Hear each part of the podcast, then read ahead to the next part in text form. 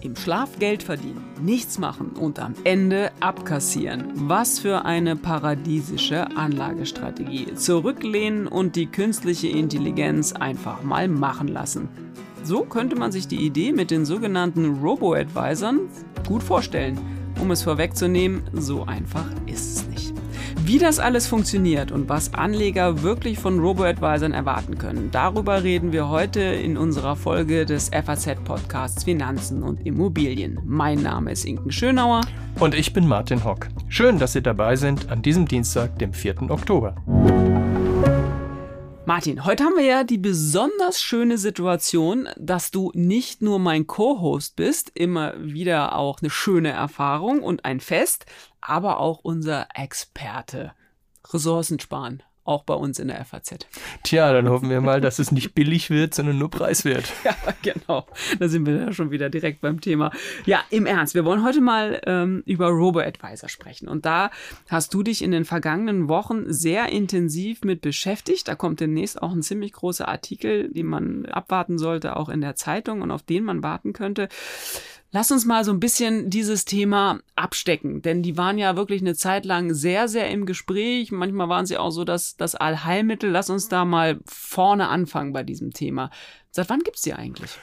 Ja, das ist wie immer. Also man kann das nicht so genau festnageln, aber man könnte so sagen, äh, erste Hälfte der 2010er Jahre eigentlich. Also in den USA war Wenger da vorne weg und in, in, in Deutschland so Ende 2014 entstand Scalable. Das ist der, der größte oder gilt als der größte Robo-Advisor in Europa. Und dann würde man so sagen, waren so die Anfänge 2015. Ja, das ist so, da kann man das so verorten. Oh, das ist aber doch echt länger, als ich gedacht hätte, weil du gerade gesagt hast, 2010, das sind ja, äh, ja fast zwölf Jahre oder über zehn Mal auf alle Fälle. Ähm, überraschend eigentlich, ne? Hat man gar nicht so gedacht. Also ich finde, es ist echt so ein Phänomen der letzten paar Jahre, hätte ich da eigentlich gedacht. Interessant. Ja, weißt du noch, wie die aus, wie die aufkamen? Also warum die überhaupt so einen so so Aufschwung dann hatten? Naja, das, ich, ich denke, das hängt, da hängt also mit dem Boom der, der, der künstlichen Intelligenz zusammen, dass also künstliche Intelligenz einfach auch ein Thema wurde. Das ist das eine. Das andere sind so verschiedene technologische Durchbrüche. Also ich sag mal, das ist ja auch die Zeit, wo zum Beispiel Bitcoin und Kryptowährungen aufkamen und auch die ganzen Fintechs und so weiter. Und insofern sind die Robo-Advisor sind eigentlich eine Spielart dieses Fintech-Booms. Und der stammt ja also aus der ersten Hälfte der 2010er Jahre, kann man sagen. Ja, man darf sich da also nicht so, so festnageln, ob das nur 2010, 2009 oder 2011 oder 12 ist.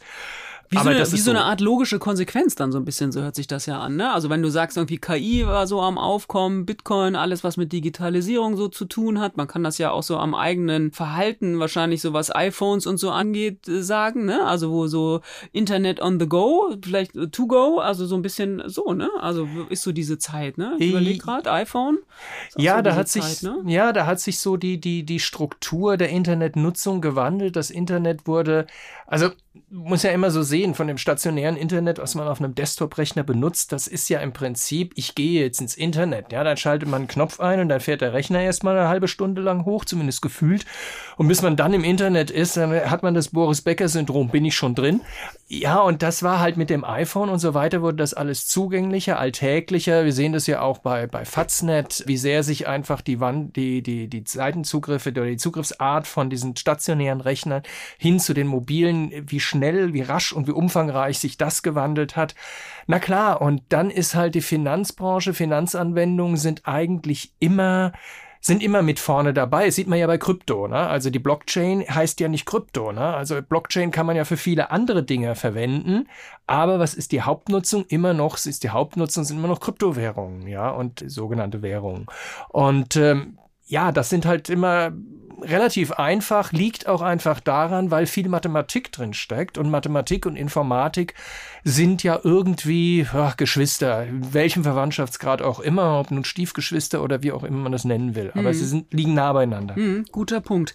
Ich hatte ja am Anfang gesagt, also die Idealvorstellung ist, am besten die ganze Kohle hin zu den Robo-Advisern, einfach mal machen lassen. Frage, ist das eine Anlagestrategie? Das ist eine Anlagestrategie. Ob das eine gute Anlagestrategie ist, ist ja dann die zweite Frage. Es kann aber auch eine gute Anlagestrategie sein. Auf alle Fälle ist es möglich, ne? Das kann man mal sagen. Also möglich. du kannst dein gesamtes Vermögen theoretisch auf alle Fälle von Robo-Advisern verwalten lassen. Also insofern ist es eine Strategie. Dann lass uns doch mal gucken, was wären denn, sind denn die Vorteile dabei? Also wenn ich das jetzt so machen wollen würde, ist ja, dann können wir später nochmal diskutieren, kann man das vielleicht auch splitten? Ist es schlau, da alle sein, sein gesamtes Geld hinzugeben? Aber was, was sind so die Vorteile, würdest du sagen, von Robo-Advisern? Also der Vorteil ist mal ganz grundsätzlich der, ein Robo-Advisor ist ja im Prinzip ja nichts wie ein künstlicher Vermögensverwalter, wenn man es mal so sagen will. Nun ist ein menschlicher Vermögensverwalter ausgesprochen teuer.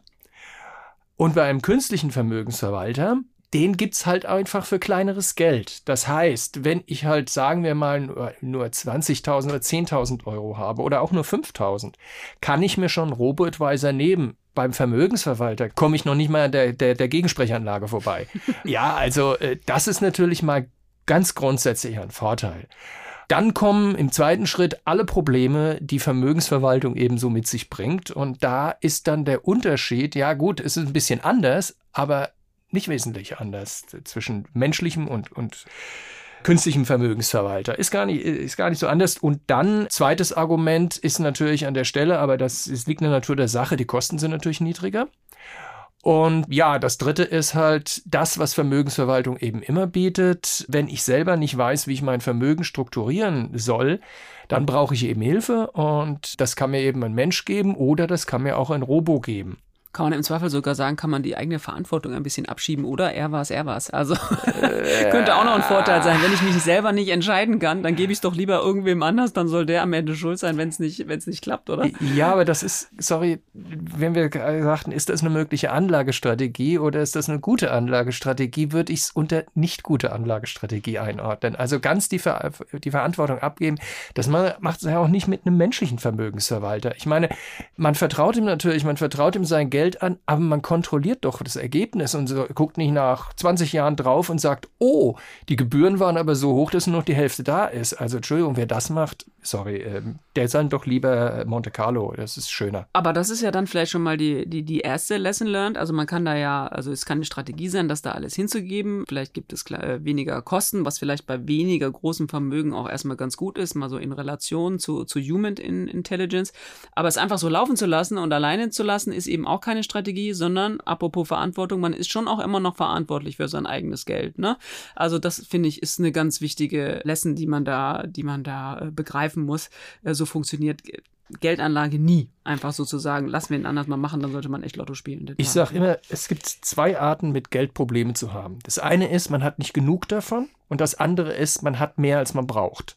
Dann beginnen die Probleme. In dem kleinen Stück dazwischen, wo es genau fürs Leben reicht, hat man vielleicht dann ja, zeitlich verstögert dann auch ein Problem, aber das ist dann das Problem, dass man nicht genug hat, aber ja. das führt jetzt zu weit. Ja, aber am oberen Ende bin ich nicht, das kann ich jetzt schon mal sagen, hier, falls das ja wen interessiert in der Sendung.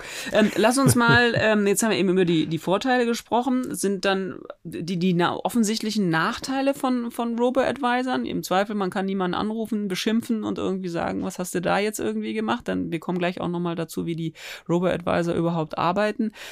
Das ist wahrscheinlich einer der größten Nachteile, oder? Es fehlt so dieser, dieser Aus Austausch möglicherweise, den man aber andererseits zu einem, zu einem Fondsmanager ja auch nicht hat, oder? Also es sei denn, man hat so seinen persönlichen Assistant irgendwie, aber ansonsten, oder? So einen aktiv gemanagten Fondsverwalter. Also ein aktiv, ein aktiv gemanagter Fonds ist ein Produkt. Mhm. Ein Robo-Advisor ist ein Vermögensverwalter. Also würde ich den tatsächlich eher mit dem menschlichen Vermögensverwalter vergleichen. So, und da wird die Sache dann kompliziert. Denn zum Start waren diese Robos alle auf Automatik gebürstet, so wie das war in der Plattformökonomie. Wenn sie, da, wenn du da ein Problem hast, dann weißt du nicht, wen kannst du niemand anrufen, kannst eine E-Mail schreiben und wenn du Glück hat, kriegst du drei Tage später vielleicht eine Antwort. Wir haben ihr Problem verstanden. Ich will nicht sagen, dass das bei den Robos so übel war, aber was ich sagen will, ist, die Robos haben am Anfang mal wirklich als Maschinen angefangen, wobei äh, sagen auch die ganz die frühen Robos, künstliche Intelligenz, mit der ist es da nicht weit her, auch nicht gewesen. Im Prinzip waren die Robos am Anfang und sind sie zum Gutteil auch noch heute einfache Wenn-Dann-Schleifen. Das heißt, man gibt halt auf bestimmte Fragen bestimmte Antworten, was weiß ich, wie groß ist mein Vermögen, äh, wie viel Verlust darf ich machen und so weiter und so weiter. Und dann erstellt der Roboter daraus ein Profil und dem wird ein Anlageprofil zugeordnet. Das ist keine künstliche Intelligenz. Das ist, das ist eine einfache Programmierschleife. Ist das dann äh, ein Standard auf, auf eine Art und Weise auch? Also so doch ein bisschen auf der Stange? Also würde man denken, dass, sagen wir mal, wenn jetzt Leute immer sowas wie 100.000 eingeben und äh, alle Männer zwischen 30 und 45 ist so die Altersangabe vielleicht. Und dann gibt's könnte ich mir vorstellen gibt's noch so eine Art Risikoprofil äh, Abfrage sind sie besonders risikoavers oder besonders risikofreudig? Und dann kommt am Ende doch die gleiche Anlagestrategie dann raus? Was meinst du? Oder ist das doch ausdifferenzierter? Das ist ist so pauschal nicht zu sagen. Also es gibt Robos, die fahren fünf Anlagestrategien und es gibt andere, die fahren Varianten, bis die, die in ein bisschen in den dreistelligen Bereich gehen. Und das ist dann die Frage, also man kann die Frage auch nicht beantworten, was ist besser. Ja, ja, das werden halt, es sind Standardstrategien, aber entschuldige mal, für 5000 Euro Vermögensverwaltung zu eine individuelle Vermögensverwaltung zu erwarten, ist ja wohl ein bisschen mutig. Und zwar Robo hin, Robo her. Ähm, beim Menschen sowieso nicht, aber auch für ein Robo wird das zu teuer, zu aufwendig, wenn ich dann den so gestalten muss, dass er also für jeden, für jedem Profil dann eine bestimmte individuelle Zuordnung macht. Kann ich machen, aber die Frage, bringt's das? Ja, dann habe ich also eine, eine Zuordnung, sage ich jetzt mal, 59 Prozent Aktien und 41 Prozent Anleihen und 60 Prozent Aktien und 40 Prozent Anleihen das macht im Endeffekt gar nichts. Hm. Apropos, das ist ein äh, interessanter Punkt, wo du jetzt auch so ein bisschen diese Verteilung gerade ähm, ansprichst. Also nehmen wir mal an, da, da, werden ja so Abfragen getroffen dann, ne? oder sind sie weiblich, männlich, wie risikoavers sind sie und wie alt sind sie? Ja, das ist immer dabei. Das ist natürlich auch der, dem KYC-Prozess, also Know Your Customer-Prozess geschuldet, dass diese Robos natürlich wissen müssen, mit wem sie es zu tun haben. Und da muss natürlich das übliche Name, Adresse und so weiter. Und äh, ja, und mhm. insofern, klar, persönliche Daten müssen sein. Das mhm. sieht allein schon die Regulierung vor. Mhm. Okay, das habe ich also dann erfolgreich absolviert. Und dann spuckt er mir was aus. Und spuckt er dann das aus, was du gerade gesagt hast? Also bitte investiere 51 Prozent in, in Anleihen, 36 Prozent in, äh, in Aktien und irgendwie 5 Prozent in, in Krypto? Oder was spuckt er mir dann am Ende aus? Und sagt er mir dann auch, welche Aktien ich kaufen soll? Oder wie, wie granular wird das eigentlich? Oder also, ist das auch von Advisor zu Man Advisor selber macht gar nichts. Ah. Man selber macht gar nichts. Man kriegt ein Profil vorgeschlagen, das halt dem eigenen Risikoprofil zugeordnet ist. Und die Firma, die hinter dem Robo steht, legt das dann entsprechend an. Also die Robos, vielleicht gibt es den einen oder anderen, die sind nicht in Handelssysteme integriert. Das wäre ja viel zu teuer und zu aufwendig und das kostet ja auf Seiten der Handelsplätze nochmal ein Heidengeld. Und das können sich die Robos in der Größe gar nicht leisten. Also da müssten die Billionen verwalten und nicht nur ein paar, ein paar hundert Millionen. Deswegen, also dass das alles 100% Automatik ist, nee, den, den Zahn muss man da ziehen. Das ist nicht so.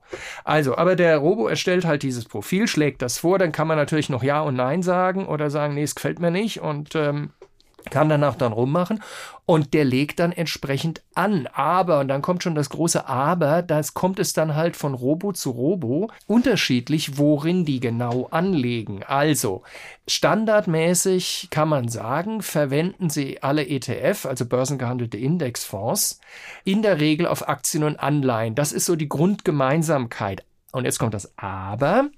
In Deutschland so rund 10 Prozent, das sind eigentlich drei äh, der Robos, äh, investieren in Einzeltitel. Ja.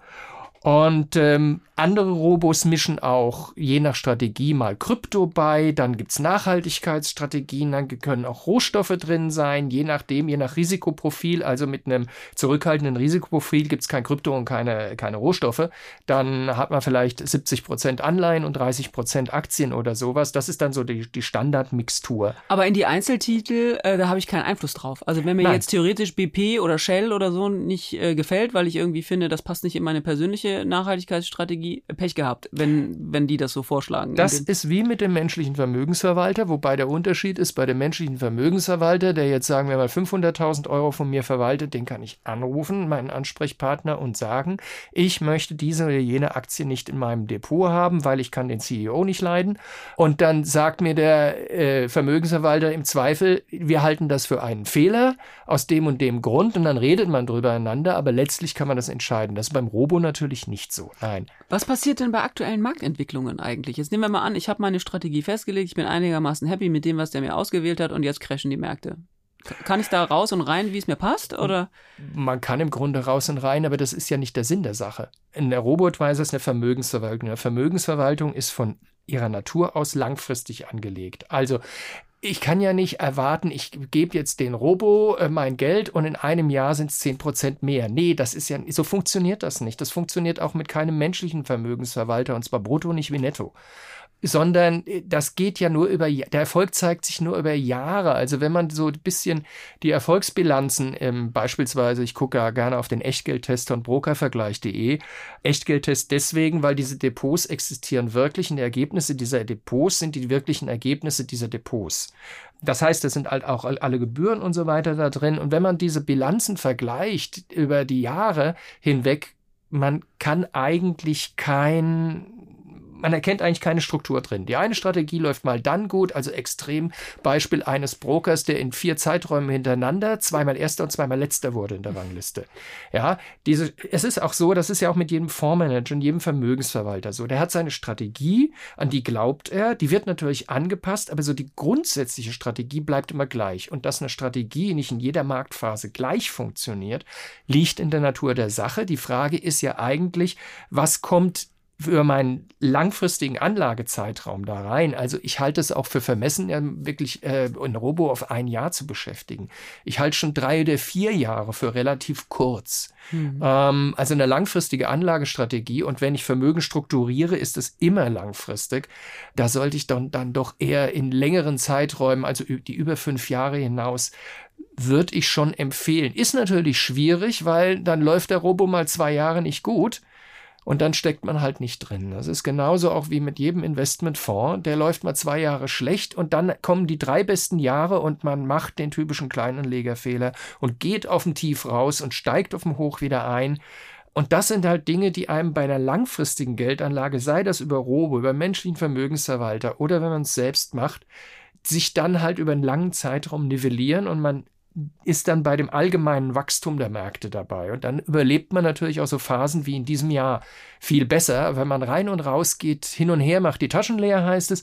Und das gilt also wie gesagt, da ist es auch unerheblich. Bei, auch bei künstlicher Intelligenz. Du hast vorhin schon gesagt, es gibt verschiedene Strategien, die man haben kann. Klar, so wie es das bei den ETF-Angeboten oder den aktiv gemanagten Fondsangeboten eben auch gibt.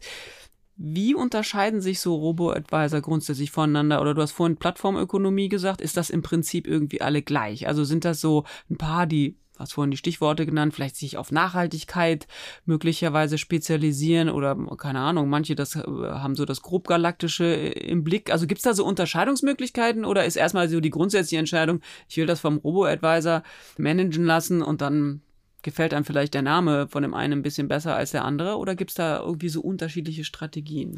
Also die, die äh, studentische Unternehmensberatung Green Finance mit, mit dem Robotweiser ähm, Evergreen äh, mal versucht, diesen Markt mal ein bisschen aufzuteilen. Also ich sag mal so, es ist wie mit jeder Kategorisierung. Äh, man steckt was in eine Kategorie und man kann dann darüber diskutieren, ob es dahin gehört oder nicht. Aber ähm, etwa die Hälfte der Robo-Advisor ist strikt passiv. Das heißt, ähm, sie kaufen ETFs nach einer bestimmten Struktur und dann wird nach verschiedenen Mechanismen diese Struktur angepasst. Also sagen wir, wir haben eine Öffnung und haben 70 Prozent Aktien, 30 Prozent Anleihen und dann wie in diesem Jahr ist der Anleihenmarkt schlecht, der Aktienmarkt schlecht und am Ende kommt also eine, eine Portfoliogewichtung raus von 80-20. Ist ja nicht gewollt. Dann wird die wieder rejustiert auf 70-30. Also manche verfolgen dann die, die Portfoliostruktur und wenn die eine gewisse Grenzen sprengt, wird die dann wieder rejustiert. Andere tun dann zweimal im Jahr äh, wieder wieder neu regulieren. Und das ist die passive. Diese, diese passive Strategie gibt es auch mit aktiven Fonds. In diesem Fall arbeiten die Robos dann in der Regel mit bestimmten Fondsgesellschaften zusammen oder sind von Fondsgesellschaften. Also Fidelity hat zum Beispiel seinen eigenen Robo-Advisor und setzen halt aktive Fonds ein. Das funktioniert im Prinzip ähnlich, ähm, nur eben mit aktiven Fonds. Dann gibt es die in Einzeltitel investieren und dann gibt es noch äh, auch eine kleine Gruppe, der, die mit Risikomanagementsystemen arbeiten. Klingt erstmal toll, aber auch mit Risikomanagementsystemen ist es wie mit jeder Anlagestrategie. Die funktionieren mal gut Und dann gibt es halt Momente, da funktionieren sie eben nicht. Wie finde ich denn den für mich richtigen? Also bei dem, was du jetzt äh, gesagt hast, könnte ich mir vorstellen, das überfordert auch so manchen. Also wie, wie gehe ich denn davor, wenn ich die grundsätzliche Entscheidung getroffen habe? Wie, wie finde ich den für mich richtigen heraus? Freunde fragen, FAZ lesen, Podcast hören? Das ist eine Frage, die ich eigentlich nicht beantworten kann. Also ich muss ganz ehrlich sagen, wenn ich mir selber einen aussuchen sollte, ich hätte ein paar Indizien, wer es vielleicht nicht wird, mhm. ja. Ist vielleicht auch ein bisschen das Handling, muss man sich vielleicht auch angucken, oder? Also so wie, wie, wie ist so der Auftritt von denen? Vielleicht gibt es sowas wie Performance-Daten? Also ja, die, sind, die sind eigentlich alle ähnlich strukturiert, die sind alle relativ benutzerfreundlich. Ich meine, die wollen ja auch eine, an eine Klientel, die Klientel, an die sich das richtet, die ist ja nicht so finanzmarktaffin, sonst bräuchte sie keinen Robotweiser. Und also macht man das relativ einfach, leicht zugänglich. Diese Abfrage, äh, Abfragen sind relativ easy, halt um halt diese auch, auch, auch typisch, wie man das im Netz macht, möglichst Ausstiege zu vermeiden und so. Und das funktioniert ganz gut und das ist alles ganz gut gemacht und das unterscheidet sich für meine Begriffe nicht wesentlich von dem einen zum anderen Robo. Es sieht das ist dann nur noch Haptik und, und, und ob das jemand gefällt oder nicht. Kann man vielleicht an der Stelle auch mal sagen, äh, redet mehr über Geld, ne? Also und über, über die Finanzerfahrungen im Freundeskreis vielleicht auch mal rumfragen, wer macht was und sich darüber vielleicht auch ein bisschen so ein, so ein Meinungsbild äh, machen. Das ja. haben wir ja hier auch äh, schon häufiger betont, es wird zu wenig über Geld gesprochen und wenn man sich da ein bisschen mehr austauscht, dann ist es auch einfach ein Trial and Error und irgendwie gucken, was passt vielleicht dann auch zu einem, ohne eine, eine ganz klare Empfehlung ähm, zu geben. Ja. Ja, es ist, wenn man so die Performance-Daten anguckt, dann muss man sagen, also da gibt es ein paar, die sind also bisschen besser gelaufen, eher mal ein bisschen besser gelaufen. Kommt ja auch aufs Marktumfeld an, darf man auch nicht vergessen. Ne? Sonst, ja. Ver sonst verwechselt man so ein bisschen oder bringt so Äpfel und Birnen in einen Korb. Ne? Genau. Ne? Natürlich auch ein bisschen gemein vielleicht äh, und, jetzt gerade. Ein paar, die performen unterdurchschnittlich. Äh, so Aber können in fünf Jahren schon wieder total super gelaufen sein. Ja, das ne? ist richtig. Also insofern, ja, ja. Lass uns noch mal ganz kurz zum Thema Kosten kommen. Hast du das so parat? Was, was kostet denn sowas, so ein Robot-Advisor zu haben? Also bei so einer Mustersumme, pf, weiß nicht was. Also grundsätzlich kosten die ähm, im Jahr so zwischen 0,3 Prozent und 1,2 Prozent der Anlagesumme. So, das ist erstmal der Anfang. Im Jahr, im Monat, am Im Tag? Jahr, im Jahr. Mhm. Das ist, dann kommen aber noch Produkt- und ETF-Kosten dazu. Bei aktiven Fonds sind die Produktkosten meistens höher, bei ETF-Kosten sind sie meistens niedriger. Manche haben aber auch Pauschalen, in denen diese Kosten bereits abgegolten sind. Andere haben wieder das berühmte Performance-Fee, also erfolgsabhängig, nochmal eine Gebühr dazu. Und wenn man sich anguckt, wo sind denn diejenigen, die ein bisschen, haben die billigeren besser performt oder die teuren? kommt man zu dem Ergebnis weder noch. also äh, es ist halt einfach, es kommt drauf an, ähm, in welcher Marktphase funktioniert halt welche Strategie. Und da muss ich noch einen Satz sagen über das Vergleichen. Also diese, diese Robotweiser in Deutschland, die 26 Robotweiser im jüngsten Test, haben 400 Strategien.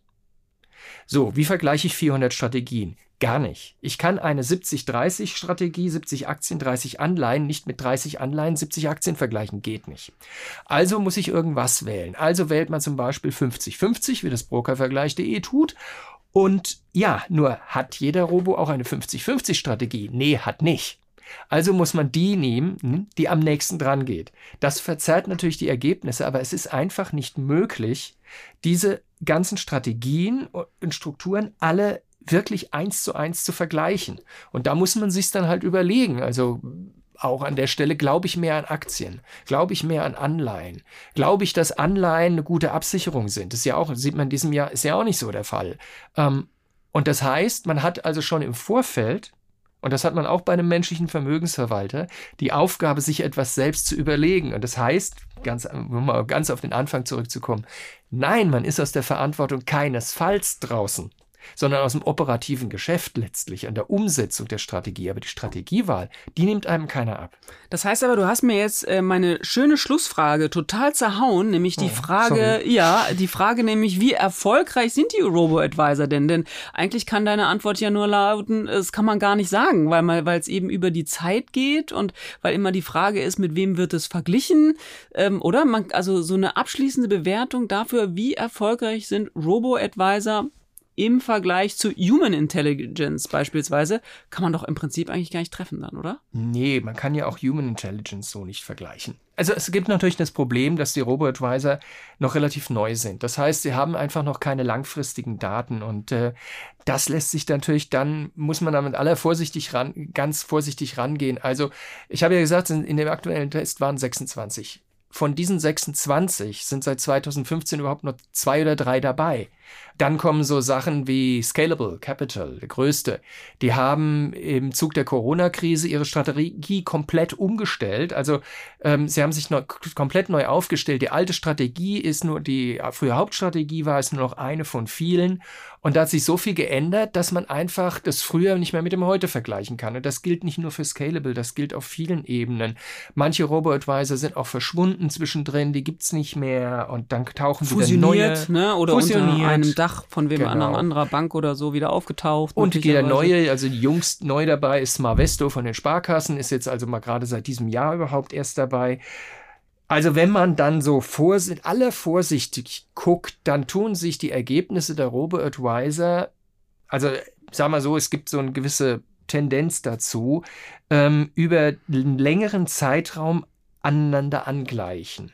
Und dann würde ich sagen, bei der 50-50-Strategie liegen wir da etwa bei zwei bis drei Prozent äh, netto pro Jahr. Aber wie gesagt, das ist, das klingt vielleicht nach nicht viel, aber es ist eine 50-50-Strategie. Und eine 50-50-Strategie bringt ohnehin keine 7%. Das stimmt. Das Schon ist ja auch sonst so. Genau, da fragen wir uns bei 7% ja immer, oh, wo ist das große Risiko, ne? Also wenn das irgendwie äh, versprochen wird, dann ist das ja schon kaum, äh, kaum zu machen. Mensch, dann würde ich doch mal sagen, so als, als äh, Zusammenfassung des Ganzen, es ist vielleicht eine ganz gute Einsteigerstrategie, auch mal so ein bisschen zu testen, wer vielleicht auch nicht so, ja, so, oder wer so vielleicht so ein bisschen Berührungsängste hat, auch mit, mit einem Fondsmanager zu sprechen oder so einen Vermögensverwalter anzusprechen, der kann das so mal ein bisschen austesten, vielleicht auch mal, um auch so ein Gefühl für Finanzen Finanzmärkte zu bekommen, aber trotzdem auch so diese Idee zu haben, über einen langfristigen Zeitraum äh, sich das anzugucken, aber so dieses einfache Handling möglicherweise über, über ein iPad, also oder über ein Smartphone oder so, sich so, so einem Thema zu nähern, ähm, dafür könnte es doch vielleicht ein ganz gutes Einsteigermodell sein, oder? Mm, ah, du schüttelst doch den Kopf. Jein. Ähm, also das Wache ist die, wenn jemand völlig unbeleckt ist und soll dann über eine Strategie entscheiden, wird die Sache schwierig, wenn er niemanden fragen kann. Aber die Robos sind, das hatte ich ja eingangs, glaube ich, nicht ganz ausgeführt. Die Robos haben ja mal mit der Vollautomatisierung praktisch angefangen und haben zunehmend auch Beratung reingenommen. Also da gibt es schon bei vielen, gibt es schon jemand, den man anrufen kann, wenn man sich nicht sicher ist und mit dem sprechen und, und fragen und ist, passt das denn und so weiter. Also das ist dann zum Beispiel hilfreich und das würde ich dann auch, wenn ich so gar keine Ahnung habe oder so neu bin, auch durchaus in Anspruch nehmen. Es tut ja nicht weh. Ja, und ansonsten ist das fein für Leute, die, sage ich mal, so mittelaffin sind und die sagen, oh, von meinem Vermögen, ich mach mal 5000, lasse ich mal von einem Robo verwalten, gucken, wie das läuft, passt das, ist das vielleicht gut? Und ähm, Dafür wird dann der Rest, den ich habe, die anderen 5000 oder was weiß ich, wird dann ein bisschen übersichtlicher für mich zu handhaben. Ja.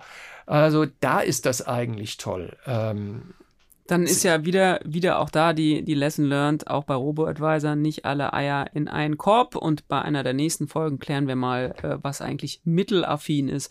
Aber das, das, das sparen wir uns für eine der nächsten Folgen auf. Martin, danke. Gerne, nicht für. Und dann sind wir schon wieder bei unserem Ding der Woche. Inken, was hast du dabei? Ein Pfund, lieber Martin, ein Pfund. Ein Pfund. Oh, heikles Thema, heikles Thema. Pfunde sind immer heikle Themen. Ja, vor allem, wenn du mit Frauen drüber sprichst. Ja, ja, ja, ja. Wobei, wobei ich habe da bei dir eigentlich keine Angst. Also, daher. Ja, es kommt drauf an. Ja, egal, also ich denke, was ich jetzt noch sage, da verstricke ich mir nur noch weiter. Denke ich auch. Dann will ich doch mal aufklären. Ich spreche also keineswegs von der Gewichtseinheit Pfund, sondern tatsächlich äh, von der Währung und äh, die hat in den vergangenen Tagen echt sehr gelitten. Das fand ich äh, sehr, sehr bemerkenswert.